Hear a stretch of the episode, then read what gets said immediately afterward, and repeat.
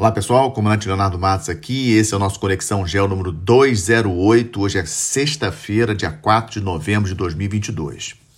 O assunto mais importante na geopolítica internacional que eu selecionei para vocês essa semana: as eleições no Brasil no último domingo, segundo turno das eleições, as eleições aí mais apertadas da história do Brasil e, obviamente, atraíram a atenção aí de vários países. Domingo, segunda, terça-feira, ainda a gente podia ver manchetes em vários, vários periódicos internacionais falando das eleições aqui no Brasil. Mas eu queria dar uma pegada rápida na perspectiva em termos de questões de política externa eh, do novo governo a partir de 1 de janeiro de 2023. Muita gente me perguntou isso esses dias. E aí trago aí como a primeira notícia do nosso Conexão Gel dessa sexta-feira. É, na minha avaliação, como maneira geral, é, os dois temas que devem mudar na política externa brasileira, que mais relevantes assim, é, sem dúvida a questão do meio ambiente.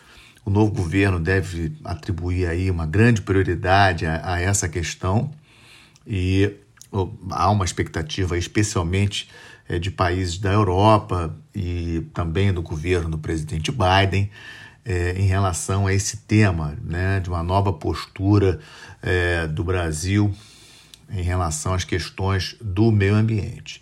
Outro tema que acho que vai ter um impulso grande é a questão também da integração na América do Sul. Talvez possamos ver até uma reativação, uma retomada da Unasul. Vocês lembram que a Unasul praticamente acabou e o Conselho Sul-Americano de Defesa, várias, várias iniciativas que iniciaram em 2008 e terminaram aí praticamente 2017, 2018 e em 2019 é, foi criada o ProSur, principalmente é, impulsionado pelos então presidentes da Colômbia e do Chile, que já não, não mais estão no poder. O ProSul também não avançou e essa é uma questão, aqueles que me escutam já há mais tempo sabem que é uma questão que considero importante independentemente do governo que estiver no poder no Brasil, o Brasil precisa assumir a sua liderança na América do Sul e é, eu acho que algum tipo de é, organismo é, seja o caminho, seja ele Sul, seja ProSul, mas sempre com uma visão de Estado e não uma visão ideológica, pautas ideológicas, nada disso. Sempre com o benefício de trazer mais riqueza, melhor, melhores condições de vida e, na verdade, o NASUL nem ProSul conseguiram fazer isso no passado. Talvez é, seja uma bandeira do novo governo na parte. Eu acho que isso com certeza será uma bandeira forte na política externa do novo governo. É, também vejo é, dentro desse pacote América do Sul é, a, a retomada das relações diplomáticas com a Venezuela. Venezuela é um tema sensível, importante, que deve ser tratado é, com cuidado. É, o Brasil não deve, nessa, nesse, nessa, na minha avaliação, nas relações com os seus vizinhos, apenas é, ceder, né? ceder, ceder, dar recursos, etc., sem ter uma contrapartida que também seja importante para o Brasil. Vimos aí o presidente da Argentina é, vindo ao Brasil já na segunda-feira, agora dessa semana, para cumprimentar o presidente eleito. É, é, sabemos que a Argentina passa por uma crise seríssima, talvez, chegando aí a quase 100% de inflação esse ano na Argentina, e ano que vem Fernandes tem eleições lá na Argentina. Então, ele com certeza vai precisar muito do governo brasileiro para apoiar o país a sair dessa situação difícil. Então vamos acompanhar esse tema. Nos outros temas internacionais, é, não, não vejo grandes diferenças. O Brasil tem, tem, tentado retomar a questão das opacas no Atlântico Sul. É, a Marinha, inclusive, aumentou a sua presença nas missões navais em Cabo Verde, São Tomé e Príncipe, aumentou a presença de navios operando com as marinhas africanas. É, talvez possamos ver uma iniciativa ou outra na parte comercial, econômica e diplomática, mas pelo menos na parte militar, eu acho que é, no atual governo nós é, com, aumentamos a nossa presença com os nossos países, aí, os nossos amigos africanos. Com relação ao BRICS, é uma questão bastante espinhosa para o próximo governo, porque não podemos esquecer que estamos com um conflito na Ucrânia e hoje atualmente você é, se posicionar muito favorável ou muito amigavelmente à Rússia e China é complicado com os Estados Unidos e com os demais países da OTAN. Então, essa relação com os BRICS, eu não vejo que vai ter grandes mudanças, não vai ter grandes é, incentivos ou aumento de relações com os outros países do BRICS, não. Inclusive, até né, no atual governo, as nossas relações com a Índia melhoraram muito, inclusive comércio bilateral com a Índia, que eu tenho defendido bastante, também melhoraram é, substancialmente em relação ao passado. Então vamos aguardar, essas são as minhas primeiras impressões em relação ao que eu acho que pode vir aí pela frente. E, e sem dúvida foi um tema importante nessa semana essa mudança, as eleições no Brasil e a mudança a partir de 1 de eh, janeiro de 2023. Em seguida, agora, como tenho sempre feito, atualizações em relação à guerra da Ucrânia, do campo de vista, eh, do ponto de vista é, político, ponto importante, a Rússia voltou para o acordo de grãos, né, que ele tinha saído é, em função aí da questão aí do ataque sábado, quer dizer, saiu e voltou, né? No sábado ocorreram ataques é, ucranianos é, contra a base naval de Sebastopol, a principal base naval da Rússia é, no Mar Negro, que fica na Crimeia, né? lembrando que a Crimeia passou para a Rússia em 2014, lá fica a sede da esquadra russa no Mar Negro. É, quando a Rússia, quando a União Soviética esfacelou em 1991 e a Ucrânia se tornou independente, a Rússia ela passou a pagar, fazer um leasing, um acordo de leasing com a Ucrânia para continuar usando essa base de Sebastopol. E no sábado, a Ucrânia, num, num ataque aí inesperado, usando drones, usando inclusive veículos não tripulados de superfície, atacaram é, alguns navios que estavam ali na base de Sebastopol, e isso, de, obviamente, levou à ira é, do governo Putin, que a primeira reação dele foi cancelar o acordo de grãos mas que agora, na quarta-feira, foi retomado de acordo com as informações, com garantias aí é, que a Ucrânia vai respeitar aí esse corredor humanitário, etc., esse corredor por onde escoam os, os navios saindo do porto de Odessa, trazendo os grãos que foi, sem sombra de dúvidas, um acordo importantíssimo costurado por Turquia, ONU, etc., para a saída dos navios transportando grãos da Ucrânia é, para, vários, para vários países.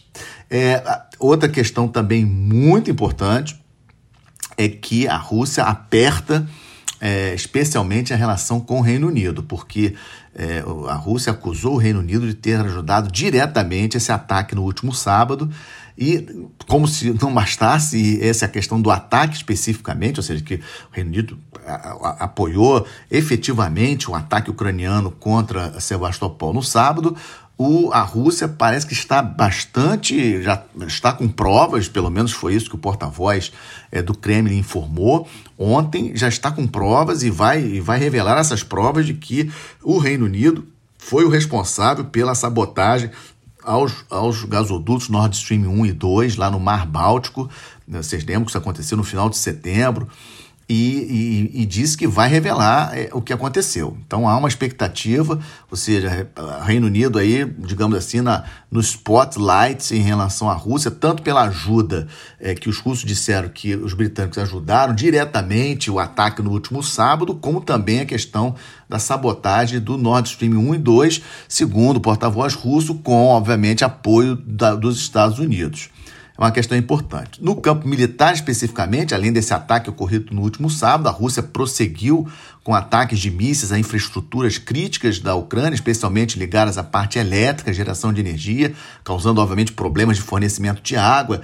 Você temos visto aí muitos blackouts em várias cidades ucranianas, isso aí continua é, bastante sério e é um ponto que nós não temos noção assim de até, até onde que a Rússia vai com esses ataques de mísseis. No campo de guerra, ações terrestres efetivamente, a Ucrânia segue avançando é, lentamente, né, é, pra, e, e o seu principal objetivo militar segue sendo retomar Kherson, aquela província ali no sul que foi tomada pela Rússia logo no início do conflito. Na parte econômica, chama atenção dois eventos. Primeiro, a, a, a informação aí, a confirmação da inflação na zona do euro, do euro subindo para 10,7% em outubro, 10,7% anual. A inflação na zona do euro, são 19 países que têm o euro como moeda. E um outro dado interessante com essa questão da, dos efeitos, né, dos impactos da economia na economia global, especialmente na economia europeia, o Olaf Scholz, o chanceler da Alemanha, visita hoje Pequim, uma visita que está sendo muito criticada é, por outros é, países. Será o primeiro chefe de Estado de países do Ocidente a visitar a China de, desde o início da pandemia. Obviamente, isso é uma grande vitória para o Xi Jinping ter o Olaf Scholz. Vamos lembrar que a Alemanha é a, a, quarta maior economia do planeta, a maior economia da Europa. A Alemanha precisa demais de, de da China em termos é, de relações comerciais. Para vocês terem uma ideia, é, a Alemanha, dos países do G7, é o país que depende, que o PIB, né, que seu PIB mais depende das suas exportações. Então a Alemanha precisa vender e, obviamente, a China é um excelente mercado para os produtos alemã, alemãos. E é uma, uma, é uma visita aí que está causando muito ruído, e isso tudo porque, obviamente, a Alemanha ficou bastante prejudicada com esse, com, essa, com esse conflito na Ucrânia, esse corte nas relações econômicas com a Rússia, e isso aí impactou demais, e a Alemanha precisa da China. É um ponto, obviamente, para a gente acompanhar. E aí, falando de acompanhar, ficar de olho, já entramos na terceira parte do nosso Conexão de hoje, estamos de olho.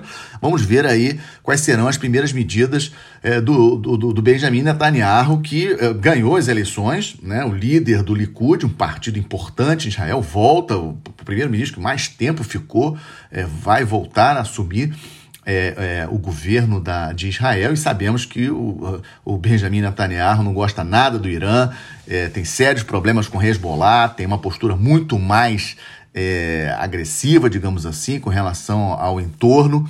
E vamos ver como é que o Benjamin Netanyahu consegue negociar aí com a Arábia Saudita, com os outros países sunitas ali é, da Península Arábica que ainda não, não retomaram relações diplomáticas com Israel. Essa aí é uma novidade da semana. Vamos ver é, quais são os desdobramentos desse novo governo é, em Israel. Também estamos de olho eleições nos Estados Unidos na próxima terça-feira, dia 8 de novembro. Toda a Câmara dos Deputados é, será substituída e um terço do Senado será substituído. Há uma, há uma previsão, praticamente isso aí está certo, do, da Câmara passar a ser é, de maioria republicana. No Senado ainda não há essa certeza. Então há uma expectativa, o Senado tem uma é, pau a pau, digamos assim, o número né, bastante equilibrado é, e a Kamala Harris, inclusive, a vice-presidente, é o voto de Minerva no Senado, para vocês verem como é que a situação lá é bastante apertada. Apenas um terço do Senado vai renovar, ainda não há uma certeza se os republicanos também vão. Se realmente os republicanos conseguirem as duas casas, Senado e Câmara, o Biden vai ter muita dor de cabeça e um, uma das coisas que eu acho que pode mudar é o apoio americano à Ucrânia da maneira como está sendo feito. Lembrando que a inflação nos Estados Unidos, 8,2%. Tem várias questões aí que os americanos estão insatisfeitos com relação ao governo do Biden e pode impactar sim nessa questão das eleições. Tensões na Península Coreana. Estamos acompanhando muitos mísseis lançados essa semana, impressionante. Quarta-feira foram 23 mísseis que a Coreia do Norte lançou. Ontem também mísseis balísticos. Japão entrou em alerta. Coreia do Sul entrou em alerta, ou seja, a temperatura lá na Península Coreana, na minha avaliação, subiu bastante. Está sendo realizado um grande, o maior exercício aéreo já realizado entre Coreia do Sul e Estados Unidos. Está em andamento essa semana, já previsto para terminar hoje, sexta-feira. E, as, e, e, e, esses lançamentos de mísseis dessa semana do, do, do, do Kim Jong-un realmente impressionaram. Vamos ver aí os desdobramentos. E também estamos de olho no início da COP27, né? E é, é um momento interessante para acontecer essa COP27, no meio da guerra na Ucrânia, e a gente vendo aí carvão sendo usado para energia, a Alemanha segurando as usinas nucleares e mudando a União Europeia, mudando o conceito, chamando de usinas nucleares como energia limpa. É, ou seja, a COP ela vai acontecer no Egito, de 6 a 18, os eventos principais com os então estão previstos aí 90 chefes de Estado lá no Egito. É, isso vai acontecer na segunda-feira, dia 7, na terça-feira, dia 8 de novembro. Já temos a confirmação da presença do presidente dos Estados Unidos, do Biden, do Macron da França, os shows da Alemanha, voltando da sua viagem à Ásia, é, vai passar pelo Egito. O Sunak do Reino Unido, a princípio, não ia, mas já mudou de ideia, foi pressionado internamente para ir. Meloni da Itália já confirmou, Mas, mais uma vez, Xi Jinping, Putin não vão. O Kishida do Japão não confirmou com essa confusão na Península Coreana, acho difícil ele ir. E o Narendra Modi, lá da Índia, também ainda não confirmou. Vamos aguardar. É, é, uma, é obviamente que é um evento importante e vamos, vamos trazer aí algumas podemos trazer algumas novidades para vocês no próximo Conexão na próxima sexta-feira.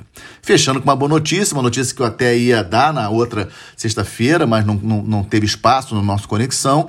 Um lançamento exitoso no outro domingo, dia 23, é, lá de Alcântara, no Maranhão, onde tem é, o Espaço Porto, né, o centro de lançamento de Alcântara, é, é importantíssimo nós desenvolvemos o centro de lançamento de Alcântara e nós conseguimos lançar um foguete VSB-30 que levou aí um módulo é, de, de, de, pesquisas né, é, é, espaciais que é bastante interessante, é, é uma maneira da Agência Espacial Brasileira aí de mostrar a, a força e o potencial de Alcântara. Nós temos sim, estamos vendo aí várias iniciativas de vários países com relação ao espaço, Estados Unidos, China, é, Índia também. Outro dia a Índia lançou aí um foguete com, lançando 36 satélites, ou seja, o Brasil não pode ficar de fora dessa corrida espacial. Com isso, fecho nosso Conexão Gel, número 208, agradecendo aí a audiência de vocês, desejando aí um excelente final de semana, uma boa semana, até a próxima sexta-feira. Muito obrigado.